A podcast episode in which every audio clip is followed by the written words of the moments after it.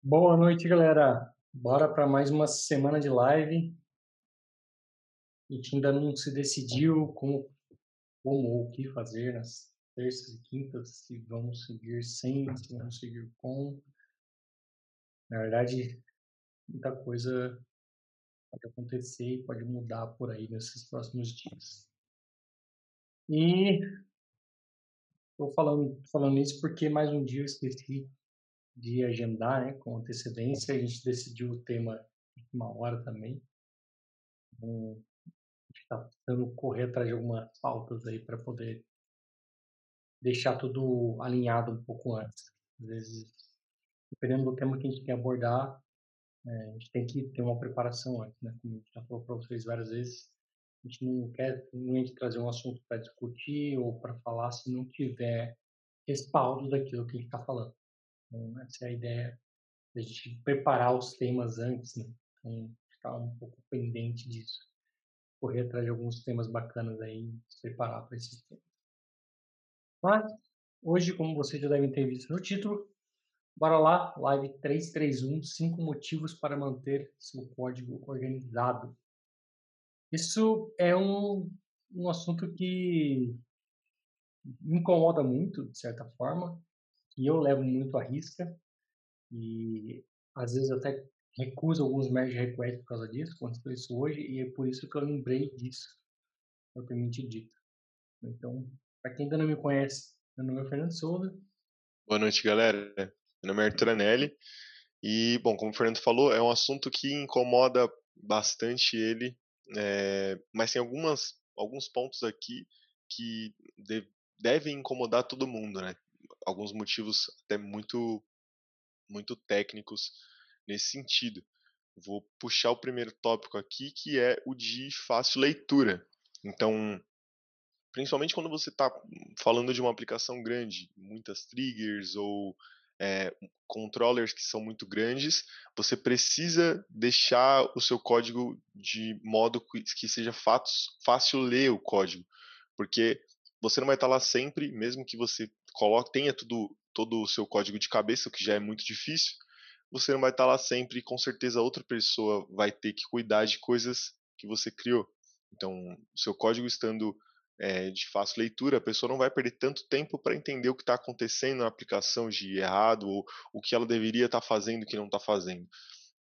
Isso vai ajudar tanto você, porque você pode pegar uma demanda que você vai olhar o seu código e falar assim, cara, quem escreveu isso? Você vai ali na, no, no ladinho onde mostra as atualizações do Git, está seu nome. Você fica tipo, não, nunca nem vi esse código.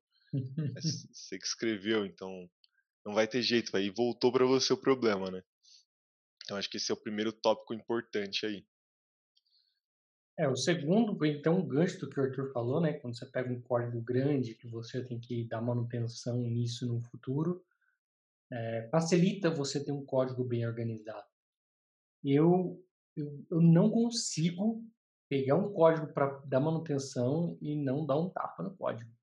Então, coisas do tipo parênteses, mesmo que seja um if de uma linha só, eu coloco parênteses porque eu acho que o código ele está sendo escrito para humanos, não está sendo escrito para máquinas, então não tem por que você não ter um if de uma linha só com parênteses. Facilita muito a leitura de você saber e não ter dúvida onde começa, onde acaba alguma coisa.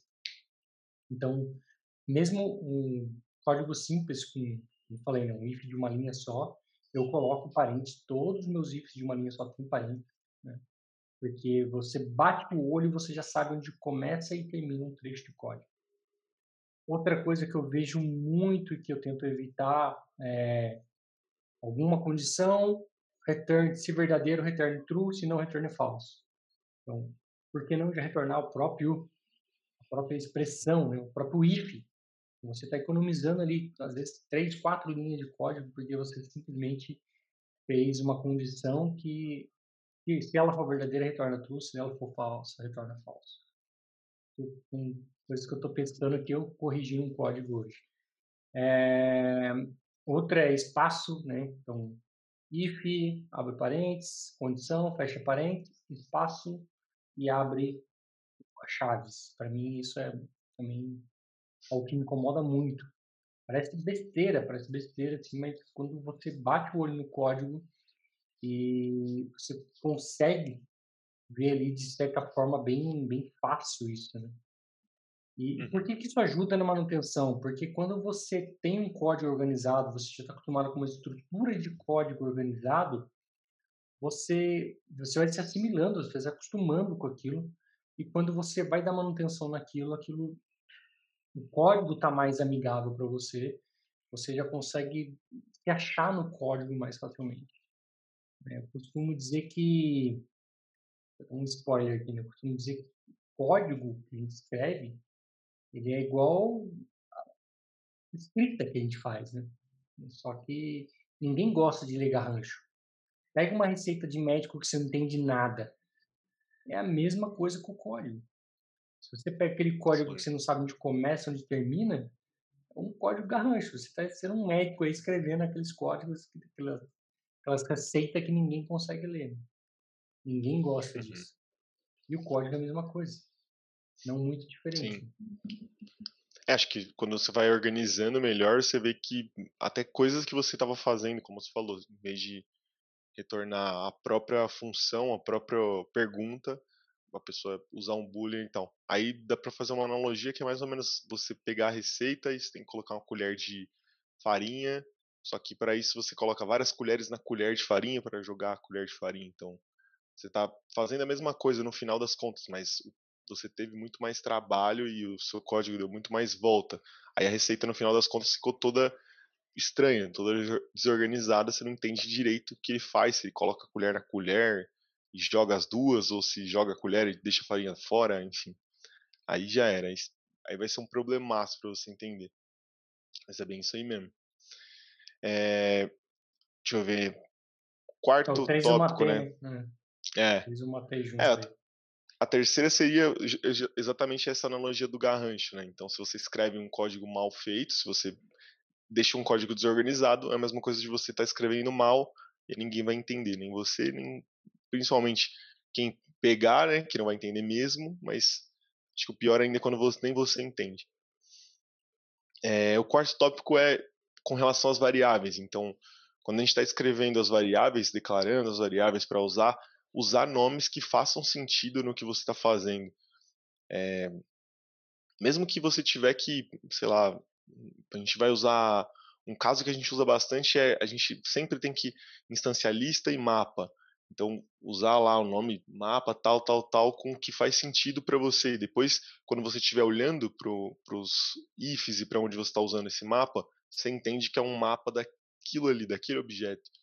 E não... É, isso é o que a gente pegou como costume, né? Não foi também, Sim. não, nada, não, não um workbook que a gente pegou. A gente pegou esse costume de fazer, ah, vou fazer um mapa de imagens. Então, tem um map é. images, mapa de, de conta com... Um mapa de ID de conta com conta. Então, tem um map ID account. É, tem um Sim. set de IDs, então, de, de contas. Então, vai, ter um, vai ser um set account. E aí você bate um olho na variável, você já sabe o, o propósito dela, né? Diferente de Uhum. você criar aquelas variáveis. É um, é um set de ID, o cara coloca X. FI. FI. O Não, o SSC. né? Aqueles Nossa, nomes que você lasca. fala, meu. É, você não consegue descrever o que está tendo ali. Então, de Uhum. novo, a gente está escrevendo código para humanos. Por que, que você está minificando o seu código? Pare de fazer isso. É óbvio que ninguém Uhum. quer uma, uma mapa de a- ID de conta com objeto conta. Ninguém quer uma variável enorme. Mas você Uhum. consegue deixar um nome, às vezes, muitas vezes até é, curto, e que faça sentido. É esse o objetivo. Você escrever um código que faça sentido, né? Uhum. É a mesma coisa de você também usar um método e colocar ali na frente do método get, sendo que o método não está retornando nada. Porque get você está meio que dizendo ali get alguma coisa, tem que retornar alguma coisa, alguma string, algum, al- alguma coisa. Se ele não está retornando nada, não faz sentido o get. Então, se eu estou lendo o código depois e vejo get, mas ele não retorna nada, eu fico pensando, ué, mas entendeu? Na leitura não faz sentido, e aí o código não faz sentido. no final das é, contas. é aquela coisa que você olha para o código e fala, "Mas será que tem um erro? Será que esqueceram de pegar a variável que retorna aqui e fazer alguma É. coisa? Aí você vai entrar no método, não, o método é void, o método nem retorna nada. Exato. Aí até, até aí você já perdeu um tempão já. E até complementando com esses dois últimos tópicos aí, é uma outra coisa comum que eu vejo e que eu acho que, de novo, compila, funciona, tudo bonitinho, tudo isso que a gente falou aqui vai compilar, vai funcionar, vai ter cobertura, tudo isso é o, é o básico, não vai afetar. Né? Se você escrever um, um garrancho, não quer dizer que você não escreveu. Então, se você criar uma variável S, se você criar uma variável, uma consulta que não está indentada, um código que não está indentado, vai funcionar, vai compilar, vai subir, vai gerar cobertura, tudo isso vai acontecer. Né? Você, inclusive, vai conseguir dar manutenção, só que dependendo do do código, vai dar muito mais trabalho da manutenção. E um outro cara que também compila e deixa tudo isso é o Camel Case, né? Que o seu source ele, ele, é o, ele não é case sensitivo, na verdade. Não é o Camel Case, é o case sensitivo e insensitivo. Ou seja, se você tem uma variável chamada nome, tudo minúsculo, em algum lugar no código você usa nome, tudo maiúsculo, vai funcionar. Porque Apex não, não faz distinção de maiúsculo e minúsculo. E eu, particularmente, acho isso horrível, cara. Horrível, porque para quem tem o toque de ter um código bem organizado, isso permite que você deixe o código é, bagunçado, por assim dizer. Você consegue colocar coisas ali que não faz sentido. Não é que não faz sentido, é porque se você declarou a variável nome minúsculo, por que que você está usando nome maiúsculo? Ou vice-versa, se você declarou tudo maiúsculo, maiúsculo, minúsculo, por que que você está usando tudo minúsculo? Isso atrapalha a leitura, porque você bate o olho e você pensa que é outra coisa. Não, é outra variável. Será que é uma constante porque está tudo maiúsculo? Né, Tem pessoas que esquecem que constante hum, é, é recomendável que você deixe tudo maiúsculo. Né? Então você fica ali meio que sem entender o que está acontecendo. Sim. É, eu acho que a gente, olhando para as linguagens que a gente tem no mercado, tem várias que, que ligam muito para indentação. Inclusive, hoje eu até, até vi um problema que eu compartilhei com o Fernando relacionado à indentação e as diferenças e tal. O curioso não era nem a resposta final, era mais a discussão que estava gerando da galera que trabalha muito com, com linguagens que não necessitam tanto de indentação, tipo JavaScript, que pede, não é obrigatório ponto e vírgula, mas tem gente que vem e coloca o ponto e vírgula e tal. E, e a galera que trabalha com, com Python e outras, outras linguagens. E, assim, eu acho que se você, mesmo que você possa usar ou não uma, um tipo de indentação, acho que é bom sempre você manter pelo padrão. Uma hora que você acostuma com isso, se você tiver um padrão, vai ser muito melhor para ler. Então, por exemplo, isso que o Fernando falou do espaço, depois do, do if, colocar um espaço e, o, e abrir a chave. Se você tem um padrão já de deixar ele fechado, que a maioria das, das pessoas vai ter como fácil leitura, vai facilitar para todo mundo, né? Acho que uma hora que você pega isso, fica meio que natural. Eu não tinha muito essa mania antes de indentação, fui pegando muito com o Fernando. Hoje eu faço code review também, quase que tipo, quase que as mesmas os mesmos pontos. Ainda não cheguei nesse nível de indentação, mas quase que nos mesmos pontos eu eu mudo, então meio que você vai padronizando, né, o jeito que você escreve. E acho que não É, mas, não eu acho, é mas eu acho que é esse ruim. lance de, de linguagens também ó, pode ter que isso tenha, de certa forma, criado essa cultura em mim de querer tudo bem organizado. Eu já programei Uhum. em Python, em Python, o código que a gente tem no Apex não funcionaria em Python, porque Python ele, é- ele é indentado. Então, se você tem Uhum. um if, você não tem a chave, mas tudo que está dentro do if está uma tabulação à direita. Sim. Então, se, se você tem trabalha com uma linguagem como Python, como, Afeta a como lógica, no caso, Ruby, né? que não que não tem chaves, mas é obrigatório você ter orientação, você não consegue escrever um garrancho. Né? Você vai, óbvio, tem outras formas de escrever garrancho. Né? Pode continuar fazendo variável com nome nome curto, sem sentido nenhum. Você pode acabar é, atrapalhando o código ali, mas e, pelo menos esse tipo de coisa. E o código que eu peguei hoje foi justamente isso. Tipo, o, próprio if estava tudo dentro do if estava na mesma linha, assim, na mesma coluna. Você não sabia. Batendo o olho, você não sabe onde começa e onde termina. Então, até isso eu parei para organizar o código ali dentro do if, tudo tabulação para direita, dentro do for, tudo uma tabulação para direita, e fazer com que o código fique mais harmonioso, de forma que você bate o olho, você sabe onde começa, onde termina, e assim por diante. Né? Boa. Bom, e para fechar, é... não, não, faltou uma coisa ali, né? Esse, essa questão de nomes, nomenclaturas, né, também vale para métodos. Como tu falou lá, não adianta você colocar um get se o seu método não é get. Não adianta você criar um método chamado format S. que é o S? Se é um format string, coloca format string. Se é um format CPF, coloca format CPF. É um format CPF, coloca format CPF. Um PJ, não, não fica com medo de colocar o nome de um método. Seu método tem que fazer sentido. Porque eu já vi gente economizando em nome de método.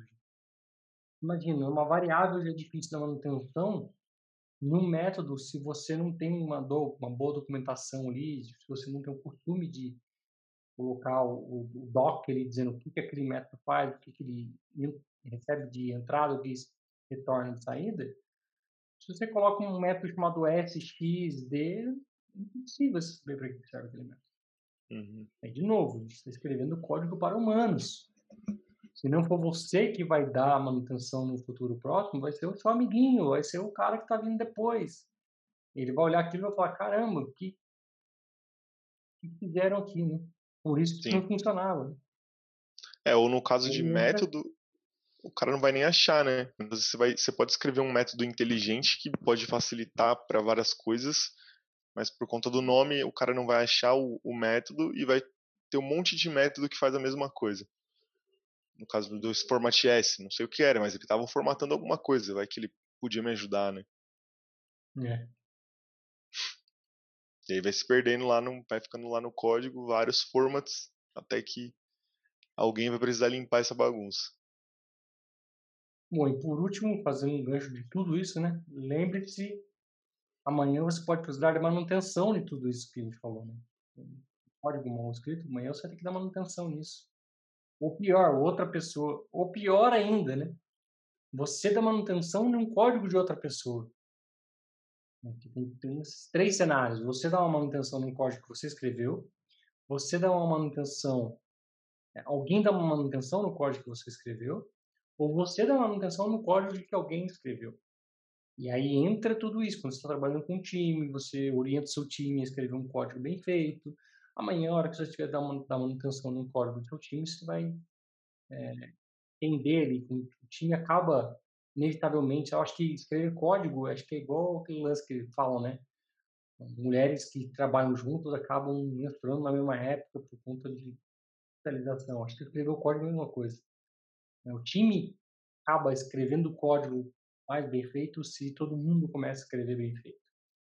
Então, acho que partindo desse mesmo princípio, amanhã você pode pegar um código de alguém para dar manutenção, ou alguém pode pegar o seu código para dar manutenção e faz fazer toda a diferença, olhar para isso e até o mesmo código. Às vezes é exatamente o mesmo código, sem mudar nada.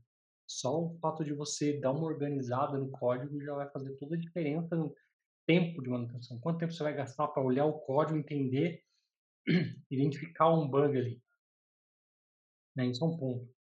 E, e eu acho que esse é um. Eu lembro que a gente falou aqui de code review já. Acho que essa também é uma importância do code review, você não deixar passar isso. Né, hoje, no code review que eu fiz, eu coloquei, ó, tem, tem dois espaços aí, duas linhas a mais. O famoso né, fact bracket lá, dá dois enter, começa um novo método. É, console log, simplesmente jogando é. um monte de console log no JavaScript.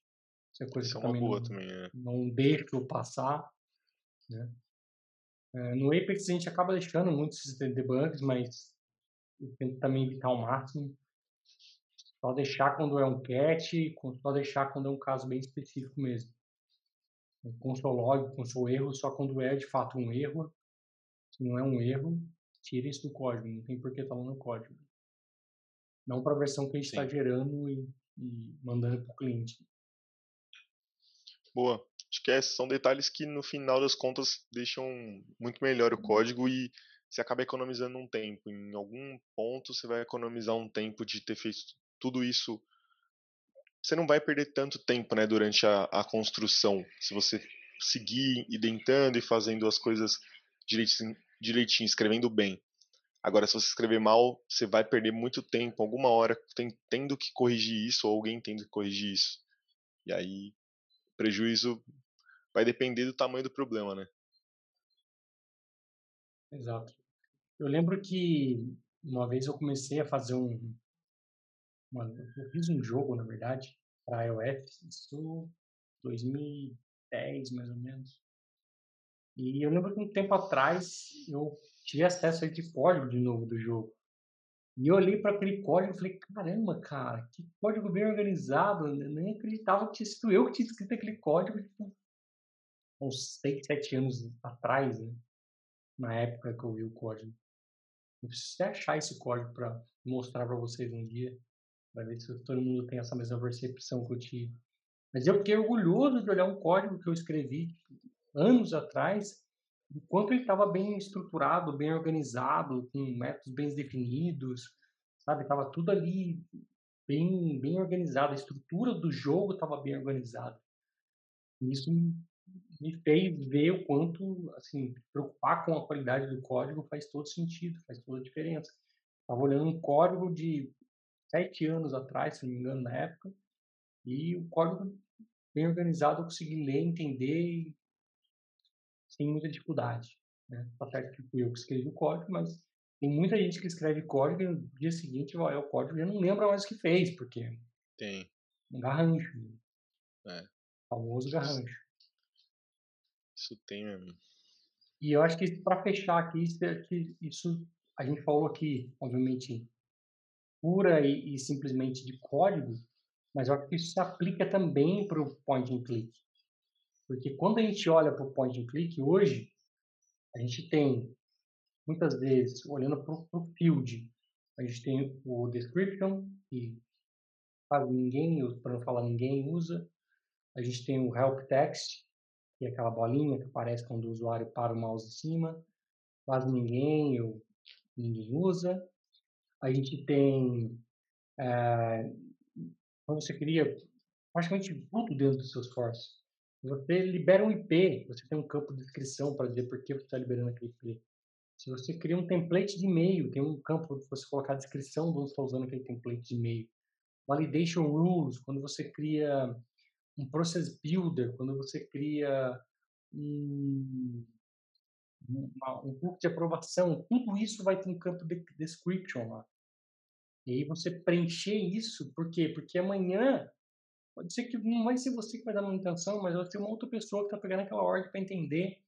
E ela vai olhar a descrição e não vai ter nada. E ela vai ter que olhar o que tem dentro para daí tentar entender qual foi a lógica que te levou para criar aquele raciocínio.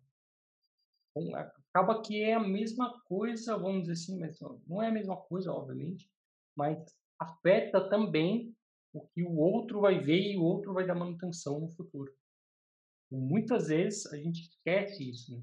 Acho que uma, uma, coisa que eu diria que é o garrancho aqui do point and click é você criar aqueles aquelas nomes de campo que não fazem sentido.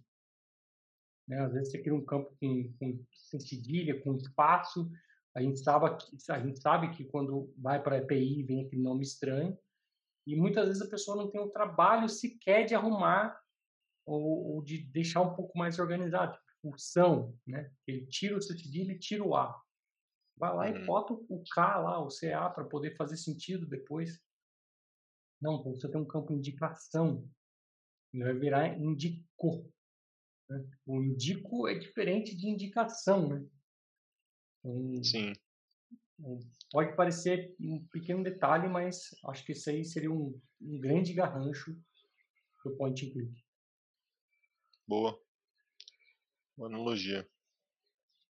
Beleza, pessoal? Espero que tenham curtido o tema. Deixem nos comentários se vocês se deparem também com alguns garranchos assim no longo do dia a dia. E a gente se vê na quarta-feira às 9h41. Um abraço. Tchau, tchau. Falou, galera.